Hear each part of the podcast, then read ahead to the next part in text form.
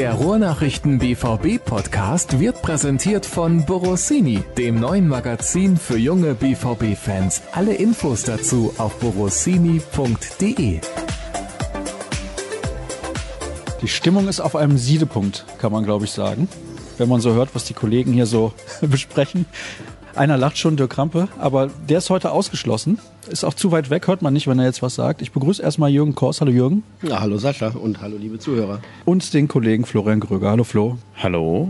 Ihr merkt schon, also die Stimmung überragend nach diesem 3 zu 3 gegen die TSG Hoffenheim. Dabei könnte man eigentlich meinen, alle hätten hier miese Laune nach so einem Ergebnis. 3 zu 0 hat der BVB geführt und eigentlich waren wir uns relativ sicher, dass es drei Punkte werden. Ja, der BVB hat eine starke erste Halbzeit gespielt, da war Hoffenheim gar nichts. Gäste kamen ein bisschen mit mehr Schwung aus der Kabine, ein bisschen früher draufgegangen, ein bisschen mehr Engagement gezeigt. Aber eigentlich in Hoffenheims Druckphase hinein macht der BVB das 3 zu 0 und damit schien eigentlich das Spiel gelaufen zu sein. Also da hätten, glaube ich, von 81.365, 81.364 gesagt, entschieden. Dietmar Hopp hat noch als unentschieden geglaubt.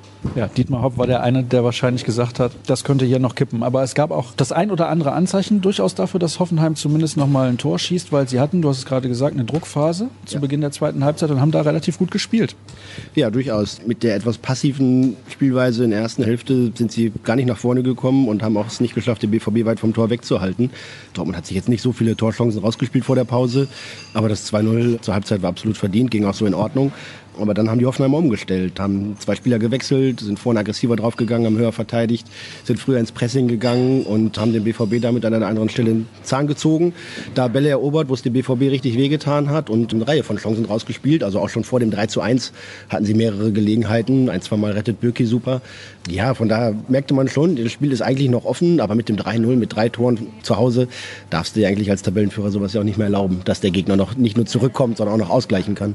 Wir sprechen gleich darüber, wie die einzelnen Tore zustande gekommen sind. Flo, es war in der ersten Halbzeit, fand ich, bis zum 1 zu 0 durch Jaden Sancho und einer tollen Einzelaktion dann von ihm, ein relativ lahmer Kick. Ja, fand ich auch. Also BVB hatte zwar viel Ballbesitz, aber war dann wie beim Handball immer außen rum und wieder zurück und mit den Abwehrspielern über den Torwart wieder auf die andere Seite. Also die zündende Idee hätte eigentlich gefehlt. Und wie du es dann gesagt hast, schöner Pass von Lukas Piszczek dann in den 16er und ja, die Geschwindigkeit von Jaden Sancho ist ja ligaweit bekannt, aber Hoffenheim hat es trotzdem auch in dem Fall sehr schlecht verteidigt. Und ich glaube, gegen Gladbach hat er mal ein ähnliches Tor geschossen, auch sehr spitz im Winkel, dann ins lange Eck. Ja, und das war dann so im Prinzip der, der Knotenlöser und danach lief es dann auch besser bis zur 75. Minute eben. Ich hatte auch in der ersten Halbzeit das Gefühl, ich weiß nicht, ob du das genauso wahrgenommen hast, warum macht eigentlich Hoffenheim so wenig? Das ist eine relativ spielstarke Mannschaft, aber die standen fast die ganze Zeit hinten drin. Genau die Frage haben wir uns auch gestellt in der Halbzeit. Und ja gut, wenn es zumindest dann mit einem 0-0 in der Halbzeit gegangen wäre, hätte man ja zumindest von einem Teilerfolg sprechen können. Aber ja, das war schon recht enttäuschend. Also, sie haben in der Offensive wirklich gute Leute, die auch in dieser Saison schon massig Tore geschossen haben. Allerdings, sie haben jetzt ein 1-1 gegen Düsseldorf gehabt. Die Stimmung war jetzt auch da ein bisschen angespannt. Also von daher konnte man vielleicht damit rechnen, dass es vielleicht ein bisschen defensiver angehen lassen, aber dass es dann so defensiv wird, war für uns alle dann doch überraschend. Du hast eben Umstellungen angesprochen, Jürgen, in der zweiten Halbzeit bei Hoffenheim. Was haben die Hoffenheimer da so viel besser gemacht? Sie haben zielstrebiger nach vorne gespielt. Vorher haben sie immer versucht, den Ball noch irgendwie ein bisschen zu halten und dann irgendwie langsam nach vorne zu kommen. Das hat nicht funktioniert. Haben zielstrebiger die Spitzen angespielt, wobei neben dem, wie ich fand, starken Joel Linton dann auch noch der Belfodil dabei war, der auch körperlich präsent war und Bälle abschirmen konnte und dann ja auch getroffen hat. Mit dem jungen Geiger, der da wieder reingekommen ist in die Mannschaft, hatten sie einen, der im Mittelfeld noch mal deutlich aggressiver war, deutlich früher eben noch das Pressing rausgeholt hat und dann auch noch zwei, glaube ich, auflegt. Ja. Das waren schon entscheidende Weichenstellungen, die auch von Trainer Junior Nagelsmann kommen, der in der Halbzeit sagte, er hätte nur ganz kurze Ansprache gehabt, die Wechsel und gesagt, wie jetzt weitergespielt wird. Also der hatte schon einen richtigen Hals auf seine Spieler und die haben sich dann aber trotz des 0 zu 3 hier in Dortmund dann eben nicht aufgegeben. Das muss man sicherlich auch neidlos anerkennen. Das hätten nicht viele andere Mannschaften in den letzten Wochen hier geschafft. Wir nehmen direkt mal die ersten Hörerfragen mit rein. Und Patrick schreibt, die Offensive gewinnt Spiele, die defensive Meisterschaften. Was muss passieren, dass die Null mal wieder steht? Liegt es am Personal oder an der Einstellung? Personal, weiß ich nicht, zur Halbzeit haben wir die Dortmunder Defensive bei uns intern noch gelobt, weil die wirklich gar nichts anbrennen lassen haben. Ne? Da war kein ernsthafter Torschuss von Hoffenheim dabei. Und dann kommt es natürlich nicht nur auf die Defensive an, sondern auf die gesamte Mannschaft, wie sie gegen den Ball arbeitet. Die Art und Weise, darüber wird zu sprechen sein, das hat Edin Terzic, der Co-Trainer, gerade auch nochmal auf die Nachfrage bestätigt, dass der BVB A nach Flankenbällen und B nach Standardsituationen immer wieder Tore kassiert. In Frankfurt war es nach einer Flanke, gegen Bremen das 1-0 nach einer Standardsituation, die ähnliche Strickmuster hatte wie heute das 3-3 gegen Hoffenheim. Dann die Flanke, die dann zum 2-2 führt, hat so ein Muster, die Flanke vorm 1 zu drei, kommt von der rechten Seite, da verteidigt Hakimi nicht, Diallo klärt den Ball nicht in der Mitte und hinten trudelt er dann irgendwie dämlich rein. Gegen Bremen war es das 3-3, in der 119. das nach so einer Flanke fällt oder nach einer Ecke. Das ist ein Muster, das sich wiederholt, das haben die Trainer sicherlich auch erkannt und die Mannschaft auch, aber Terzic hat auch gesagt, wie Standards verteidige ist immer auch eine Mentalitätsfrage. Ne? Ich kann hoffen, dass der Ball irgendwie nicht reingeht oder ich kann auch aktiv hingehen und mit letzter Energie versuchen, den Ball zu klären und da fehlt sicherlich ein bisschen an, ja, an Aggressivität, auch im Defensivverhalten, wenn die Bälle von links und rechts, sei es nach Flanken oder nach Standards Standards reinfliegen. Nächste Frage geht an Flo und kommt von Stefan. So gut wie Sancho heute auch gespielt hat, denkt ihr nicht auch, dass er leider manchmal zu gerne noch einen Haken schlägt, anstatt einfach mal aufs Tor zu zimmern oder zu einem gefühlt besser positionierten Spieler zu spielen? Da gab es noch mal eine Situation in der Schlussphase, wo er mit links hätte aufs Tor gehen können, wollte dann den Ball unbedingt irgendwie mit rechts in den Strafraum bringen oder selber abschließen. Also das war mal wieder so eine typische Szene, aber ich meine, die guten Szenen überwiegen halt. Ja, und wenn man sich seine Entwicklung anguckt, wie er im ersten Jahr gespielt hat und wie er jetzt mittlerweile spielt, ist es ja schon deutlich effektiver. Also da gab es dann schon mal den einen oder anderen Rüffel von den Mitspielern, weil da hatte dann der lieber noch einen dritten und einen vierten ausgespielt und dann war der Ball irgendwann weg. Und ja, so ein bisschen Genie und Wahnsinn gehört bei so einem Spieler auch, glaube ich, dazu. Sonst wäre der nicht so gut, wie er, wie er spielt und wie er aktuell spielt. Von daher, also wenn er immer so effektiv spielt wie heute, können da, glaube ich, alle gut mit leben. Und da gibt's auch eine Frage von Dustin, die beschäftigt sich auch mit Jaden Sancho. Sancho wirkt nach 60 bis 70 sehr guten Minuten oft relativ ausgelaugt. Wieso wird da nicht reagiert? Ist es der Mangel an Alternativen? Ich meine, also man hätte ja Pulisic noch gehabt. Ja, aber wenn ich mich jetzt an die Schlussphase erinnere, hat er noch einen Pfostenschuss. Kann mit ein bisschen Glück auch noch irgendwie das, das vierte Tor werden und dann ist sicherlich auch wirklich das Spiel gelutscht. Und dann in der Schlussphase hat er nochmal die Chance, einen aufzulegen. Also ich habe jetzt nicht bemerkt und nicht beobachtet, dass er irgendwie hinten raus nachlässt. Was ich interessant fand, in Frankfurt vor einer Woche hat er sich noch von einem relativ hartnäckigen Gegenspieler so ein bisschen die Laune verderben lassen und dann irgendwann zurückgezogen. Ist nicht mehr effektiv gewesen. Heute hat er sich eigentlich da trotz viel Klammern und Halten und kleinen Nicklichkeiten der Hoffenheimer da nicht aus der Ruhe bringen lassen und hat sein Spiel weitergespielt. Also ich sehe da schon eine deutliche Weiterentwicklung auch, auch im Spiel. Dann gibt es eine These von Gabriel, habe es leider nur im Ticker verfolgen können. Ein Innenverteidiger mit Toprak kommt für Mario Götze nach der 80. Dann folgen zwei Gegentore. Ohne Coach vercoacht? Nee, im Gegenteil. Also der Gedanke war schon richtig, dass man noch einen kopfballstarken und routinierten Verteidiger hinten braucht. Denn die Hoffenheimer haben ja auf das Tor gedrängt. Erst aufs 3-2 und dann aufs 3-3. In der Situation, wo Toprak eingewechselt wird, nach dem Einwurf und Flanke fällt dann das 3-2. Dann hat Dortmund hinten dann mit auch auf Fünferkette umgestellt, damit sie wirklich dann auch das Zentrum einigermaßen dicht bekommen und da auch die Lufthoheit haben. Hat aber trotzdem nichts genutzt. Also äh, der Gedanke, Toprak zu bringen, war nachvollziehbar und dann irgendwie auf Defensive zu setzen, wenn man das 3-2 noch fünf Minuten lang verteidigen muss, ist nachvollziehbar, hat aber leider nicht funktioniert diesmal. Dann gibt es eine Frage von Karl. Die Mannschaft hat in der zweiten Halbzeit komplett den Faden verloren. Also komplett finde ich nicht wirklich, aber naja. Und sich durch teilweise ungezwungene Fehlpässe selbst in Bedrängnis gebracht und so Hoffenheim aufgebaut. Mir fehlte da eindeutig die Klarheit in den Aktionen. Wie seht ihr das? Boah, ich bin weit davon entfernt, jetzt alles irgendwie nur schwarz oder weiß zu malen. Ich glaube, dass die zweite Halbzeit auch noch viele ordentliche Passagen hatte, aber natürlich war der Gegner viel, viel stärker als vor der Pause.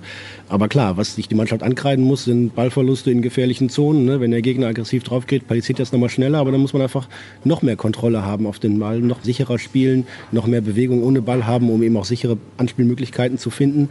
Mit dem 3-0, als dann der erste oder zweite richtig gute Konter saß, haben wir eigentlich gedacht, alles richtig gemacht. Nur Hoffmann drückt ein bisschen, du nutzt die Chance, wenn du ein bisschen Räume bekommst und machst das 3-0 und es ist gegessen.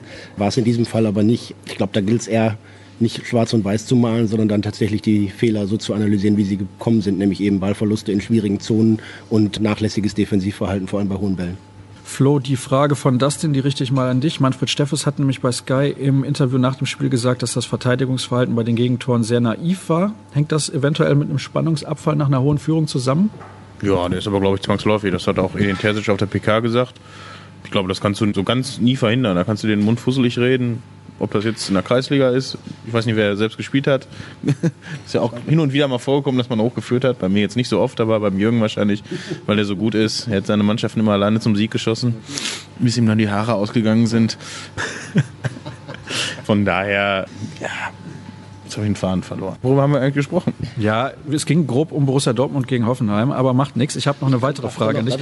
Du darfst gerne noch einhaken. Ja. ja, ich einhaken möchte ich da gerne an der Stelle. Ich glaube, dass es schon ein Muster ist, was sich in den letzten Wochen gezeigt hat. Wenn man sich erinnert, vor zwei Wochen spielt der BVB 5-1 gegen Hannover und Roman Bürki tobt, weil sie noch das Gegentor bekommen haben. Das ist natürlich für einen Keeper immer relevanter als für seine Vorderleute wahrscheinlich. Aber er hat gesagt, wir dürfen nicht nachlässig werden im Verteidigen. Ist aber passiert. In Frankfurt führst du auch 1-0 und gehst trotzdem nicht mit dem 1-0 in die Pause. Gegen Bremen führst du in der Verlängerung zweimal und musst trotzdem ins Elfmeter schließen. Jetzt führst du gegen Hoffenheim sogar 3-0 und kassierst noch drei. Schon ein Punkt, an dem man ansetzen muss, dass da die Konzentration so hoch bleibt, dass das nicht passiert. Denn ja, wenn du ne, die Führung nicht nach Hause bringst, dann darfst du ja nicht beschweren, wenn es im Titelring enger ist, als es sein müsste im Moment. Macht sich dann das Fehlen solcher Fachkräfte wie Manuel Akanji doch bemerkbar? Ja, weiß ich nicht. Ich will es jetzt irgendwie nicht an Julian Weigel zum Beispiel festmachen, der heute eigentlich auch wieder eine gute Partie gemacht hat in der Innenverteidigung. Ich glaube, tatsächlich heute war mit, mit auch entscheidend, dass Thomas Delaney auf dem Platz gefehlt hat. Ich habe eben eine Statistik gesehen, dass der BVB mit Delaney alle 130 Minuten oder 125 Minuten Gegentor kassiert und ohne ihn mindestens eins pro Halbzeit. Also so einer im Mittelfeld in der Zentrale, der dann mal irgendwie die Leute wachrüttelt und denen auch gehörig in den Hintern tritt, wenn dann irgendwer jemand einen Schritt nicht mehr mitmacht, der hat vielleicht eher gefehlt. Ist gegen Tottenham wieder mit ihm zu rechnen? Ja, er hat ja nur Gelbsperre gehabt in der Bundesliga, von daher sollte er am Mittwoch ausgeruht auflaufen. Ja, falls er sich nicht auch eine Grippe eingefangen hat, man weiß es ja nicht. Also vielleicht saß er neben Lucien Favre und dann konnte er noch mal irgendwie ein bisschen durchhusten. Gut, dann gucken wir mal weiter, was wir hier noch an Fragen haben. Glaubt ihr, dass die noch junge Mannschaft jetzt nach so einem Spiel und dem Spiel gegen Bremen einbrechen könnte oder beginnt an sich zu zweifeln? Ich glaube nicht, dass das unbedingt was mit dem Alter zu tun hat. Glaube ich auch nicht, auch wenn die Mannschaft sehr jung ist und sie macht halt noch ein paar Fehler. Das ist, glaube ich, auch nicht so schlimm. Ja, muss man jetzt mal gucken. Also es ist zumindest eine schwierigere Phase. Sowas gab es jetzt in der Form noch nicht so oft. In der Saison eigentlich noch gar nicht. Andererseits hat man jetzt mit Tottenham auch einen anderen Wettbewerb. Und dann hat man ein Bundesligaspiel in Nürnberg, was man, glaube ich, unter normalen Umständen dann schon gewinnen sollte, weil der Gegner halt wirklich nicht die Qualität hat, aktuell sowieso nicht. Und ja, also die Bayern spielen jetzt gerade noch, während wir das hier aufzeichnen. Ich gehe jetzt mal davon aus, dass sie gewinnen. Das heißt, es wären dann noch fünf Punkte, ist das richtig? Ist immer noch ein gutes Polster. Aber man muss durch diese Situation jetzt durch und dann kann man, wie wir das so oft sagen, in zwei, drei Wochen mal gucken, dann sind wir schlauer. Danach kommt Leverkusen hier in den Signal Iduna Park, dann ist man in Augsburg. Also in der Bundesliga sind die Aufgaben jetzt, denke ich, machbar. Und klar, Champions League ist natürlich ein anderer Wettbewerb, ist 50-50 ungefähr. Das sollte man vielleicht ein bisschen voneinander trennen. Ich würde gerne noch auf das Gegentor zum 3 zu 3 eingehen. Ich habe da eben bei Twitter mal gefragt, ob man da nicht auf Abseits spielen kann. Und dann haben alle gesagt, oh nee, um Gottes Willen, viel zu hohes Risiko und so weiter. Warum sollte man in der Situation auf Abseits spielen? Aber ich bin der Meinung, es war auf jeden Fall zu erkennen, dass die Franke kommt und dass er nicht direkt selber irgendwie schießen würde oder noch einen flachen Pass reinspielt.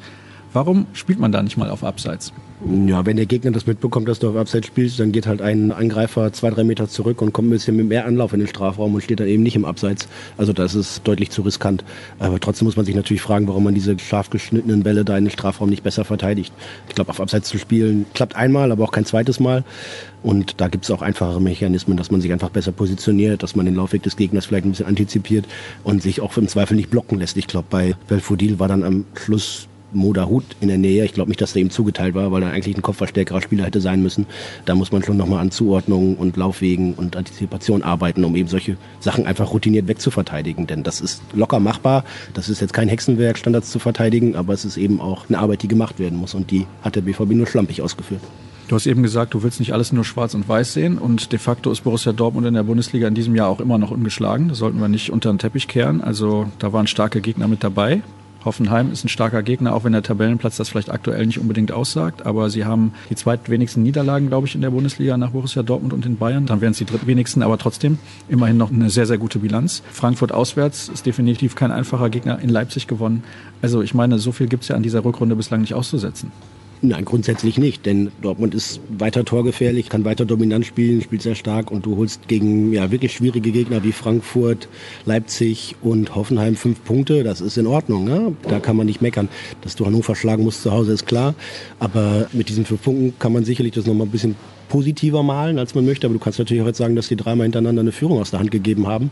Dann sieht es nicht mehr so schön aus. Und natürlich liegt da irgendwo dazwischen auch der Ansatzpunkt, ne? zu sehen, was machen wir gut, was müssen wir besser machen. Viel Arbeit für das Trainerteam, auch in den nächsten Tagen. Also Lucien Favre wird sicherlich nicht mit niedrigem Blutdruck vorm Fernseher gesessen haben, sondern sich wahrscheinlich auch das eine oder andere gedacht haben, da gibt es viel zu tun. Das Gute ist jetzt, geht es am Mittwoch schon in der Champions League weiter, anderer Wettbewerb, kann man nochmal anders drauf schauen. Und dann gibt es nach dem Spiel in Nürnberg oder bis zum Spiel in Nürnberg sind dann vier, fünf Tage Pause und danach noch mal eine knappe Woche bis zum Leverkusen-Spiel. Also da ist auch Zeit zu arbeiten. Und wenn Marco Reus dann schon zurückkommt, wenn Thomas Delaney wieder dabei ist, wenn sich das eine oder andere noch tut da beim Personal, dann glaube ich, dass das auch passt. Denn was jetzt auch wichtig ist tatsächlich, wo man immer gerne drüber redet, sind die Führungsspieler und die hat der BVB. Die sind gut drauf, die sind stark und die können die Mannschaft auch halten und dementsprechend so gibt es einen Knacks. Ich glaube nicht, dafür sind zu viele erfahrene Jungs dabei. Da ist eher noch der Hunger größer als irgendeine Mentalitätsfrage, dass man unruhig oder nervös wird. Eine Frage noch zum Abschluss, obwohl natürlich gerade Dirk Krampe den Kollegen Florian Gröger beim Podcast stört. Das geht ja eigentlich gar nicht. Ich werde immer von allen Seiten hier mit Fragen belästigt. Das Ja. ist wirklich un das ist unglaublich. unsäglich. Das, Ja, deine Meinung wird einfach sehr geschätzt. So, So, ist das. ja. Ja. Und deswegen würde ich gerne zum Abschluss von dir wissen, welche Bedeutung hat dieses Spiel gegen Tottenham jetzt auch in dem Kontext dieses Unentschiedens heute gegen Hoffenheim? Ja, habe ich ja gerade schon gesagt, anderer Wettbewerb. Natürlich kannst du, wenn du aus einer negativen Phase kommst, das nicht so ganz voneinander trennen. Aber ja, man sollte es schon jetzt als einzelnes Spiel betrachten. Bei Tottenham fallen Ellie und Kane aus. Das ist definitiv eine Schwächung. Andererseits, wenn bei Dortmund Reus ausfällt, dann relativiert sich schon wieder ein bisschen. Also man sollte, denke ich mal, versuchen, da mit einem Unentschieden, denke ich mal, wäre so ein Wunschergebnis rauszukommen. Das werden natürlich auch, das Spiel auch in Wembley ist, zahlreiche Dortmunder da sein. Also ich denke mal schon so 8.000, 9.000, 10.000. Macht vielleicht einen, auch noch einen kleinen Faktor aus, aber Tottenham ist jetzt auch, hatte glaube ich ein kleines Loch in der Liga, ist jetzt aber wieder, die oben, die beiden schwächeln ja auch ein bisschen, ist jetzt wieder zumindest so auf ein paar Punkte dran. Ja, also ich würde mal sagen 50-50, wie wir es schon nach der Auslosung auch gesagt haben. Durch die Ausfälle jetzt vielleicht verschiebt sich ein bisschen, je nachdem, ob Reus noch fit wird oder nicht. Das ist sicherlich auch ein Faktor. Aber sonst, denke ich, sollte man es als einzelnes Spiel oder als Hin- und Rückspiel betrachten. Wobei die Spiele jetzt ja ziemlich weit auseinander sind mit drei Wochen. Das macht es dann wieder ein bisschen schwieriger. Nach dem Hinspiel denkst du dann erstmal wieder nicht dran. Also, ja, wir freuen uns auf jeden Fall drauf. Das kann man, glaube ich, sagen. Ist ja auch ein super Gegner und ein Gegner, der ordentlich Qualität mitbringt. Dann soll es das gewesen sein mit der aktuellen Ausgabe des BVB-Podcasts der Ruhrnachrichten. Alle Infos bekommt ihr wie immer unter ruhrnachrichten.de und bei Twitter findet ihr die Kollegen unter Jürgen Kors und rn-florian. Komplizierter geht's nach wie vor nicht. Mich findet ihr unter Sascha Staat und die Ruhrnachrichten wie immer unter rnbvb. Das war's für heute und bis in ein paar Tagen dann. Tschüss.